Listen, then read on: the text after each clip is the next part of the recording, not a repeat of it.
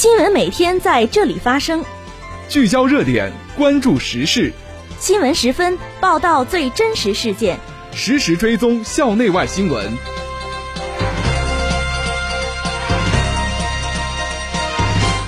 听众朋友，下午好，欢迎收听今天的新闻十分。今天是二零二一年五月十一号，星期二，农历三月三十。今天夜间到明天白天，聊城地区天气多云，气温十四度到二十六度。首先，让我们关注历史上的今天。一九五零年五月十一号，我国与丹麦建交。一九九五年五月十一号，我国成为第六个成功研制磁悬浮列车的国家。这次节目的主要内容有：我校举办二零二一年五四表彰大会；党委中心组开展第四次集中理论学习。习近平主席给文史哲编辑部全体编辑人员回信。韩国总统文在寅聚焦疫情防控与经济复苏，发表就职四周年讲话。下面请听详细内容。首先是校内新闻。近日，我校2021年五四表彰大会于西校区礼堂举行，党委副书记、校长王昭峰，党委副书记胡海泉，党委常委、副校长赵明吉等领导出席会议。会议宣读了关于公布2021年聊城大学共青团五四表彰名单的决定。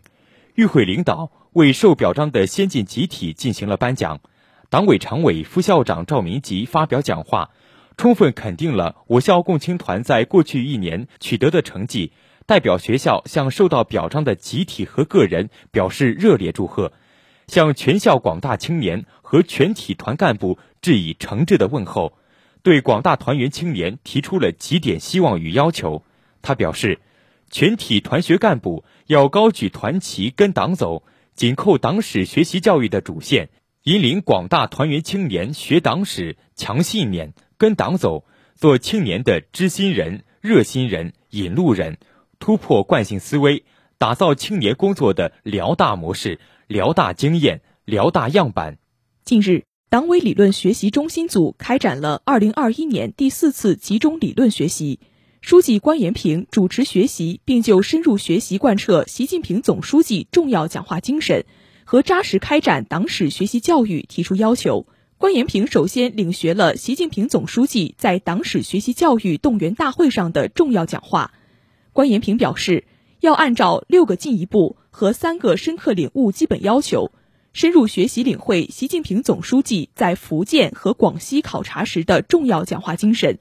立足于增强政治意识，引导党员干部不断提高自身政治判断力、政治领悟力、政治执行力，自主增强四个意识，坚定四个自信，做到两个维护。立足于贯彻落实乡村振兴战略，充分发挥辽大在农学等学科领域的优势，为巩固脱贫攻坚成果。实现乡村振兴作出贡献，优化学科专业，深化产教融合，在服务支撑、引领经济社会发展中不断提升综合办学实力和核心竞争力。下面是学院快讯。近日，为进一步宣传西部计划，增强大学生对西部计划的了解程度，鼓励更多的毕业生去西部建功立业，环境与规划学院于东校区举办了西部计划宣讲活动。此次宣讲会使同学们深刻地感受到了奉献互助的志愿服务精神，加强了大学生对西部计划的了解程度，号召了更多的同学参加西部计划，推动了学院西部计划宣传工作的进行。近日，外国语学院召开了全体教职工大会，集体学习研讨中国共产党聊城大学第五次代表大会精神，结合学院在人才引进、团队建设、完善人才培养方案。推进课堂教学方式方法改革，建设高质量教学评价机制，深化人才培养模式改革等领域的工作，谈了自己的感受和心得。近日，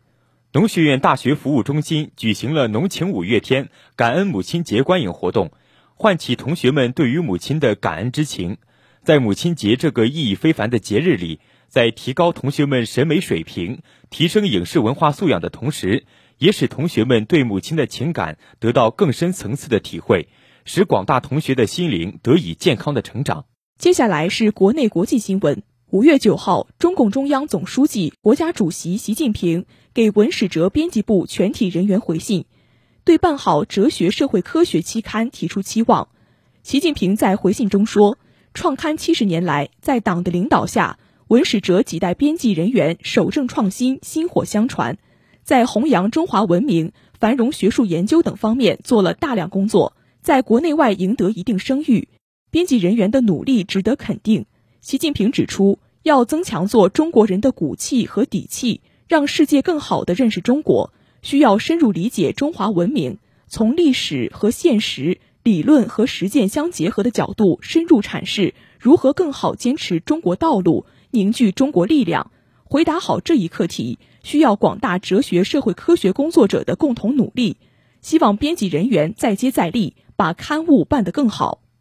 五月十号，二零二一年中国品牌日活动在上海拉开帷幕。中共中央政治局常委李克强对活动作出重要批示，批示指出，加强品牌建设。提升我国品牌影响力和竞争力是优化供给量的同时扩大需求、推动高质量发展的重要举措。各地区各有关部门要坚持以习近平新时代中国特色社会主义思想为指导，认真贯彻党中央、国务院决策部署，坚持质量第一、效益优先，推动全社会牢固树立品牌意识，引导企业坚守专业精神、工匠精神。提升在开放市场中公平竞争的勇气和能力，围绕市场，特别是消费者需求，在扩大对外开放、积极参与国际公平竞争中锻造品牌，努力提高产品和服务的质量与综合竞争力，使更多的中国品牌成为国内外市场值得信赖的选择。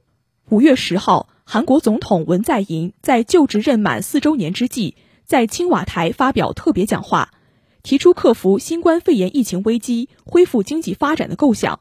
并就推动半岛和平进程阐明观点。文在寅就韩国当前的疫情形势表示，目前疫情在防疫部门的管控范围内得到有效控制，病毒致病率偏低，但因为潜在感染势力频发，对变异病毒的担心日益增加。在局势稳定下来之前，韩国政府将持续采取措施，不断加强防疫工作。文在寅表示，自己不会为剩余任期所迫，仍将推动半岛和平进程取得进展，同时期待来自朝方的回应，希望携手走向和平，共同走向繁荣。他还在最后指出，接下来任期仅剩一年，他将以饱满的姿态投入到工作中，与国民一道奋力攀登，勇往直前。五月十号，国务委员兼外长王毅。在陕西西安同土库曼斯坦副总理兼外长梅列多夫以及副总理比尔德穆哈梅多夫举行会谈。王毅表示，希望双方按照两国元首达成的重要共识，共同致力于建立更加欣欣向荣、更加充满活力的中土关系。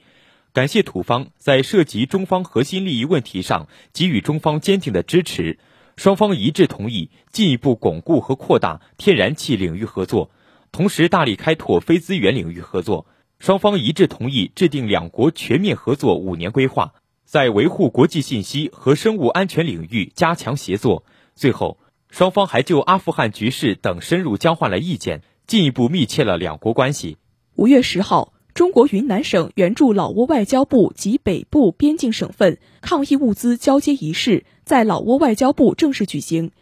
中国驻老挝大使馆参赞向方强在交接仪式上表示，中老是患难与共的命运共同体。近期老挝遭遇新一波疫情冲击，云南省外办紧急筹集了一百万个口罩捐赠老方，体现云南省政府和人民对老方的深情厚谊。老挝外交部办公厅主任赛坡表示，在老挝面临重大困难时刻，中方永远是老方可信赖的依靠。发生新一波疫情以来，云南省为实施有关援助做了大量工作，特别是云南省外办此次向老挝外交部和北部边境省份雪中送炭，及时提供帮助，令我们深受感动，仅向云南省政府、外办和人民表示诚挚谢意。听众朋友，今天的新闻时分就为大家播送到这里，编辑贾文璐，播音彭佳琪、宋子健，感谢您的收听，下次节目再会。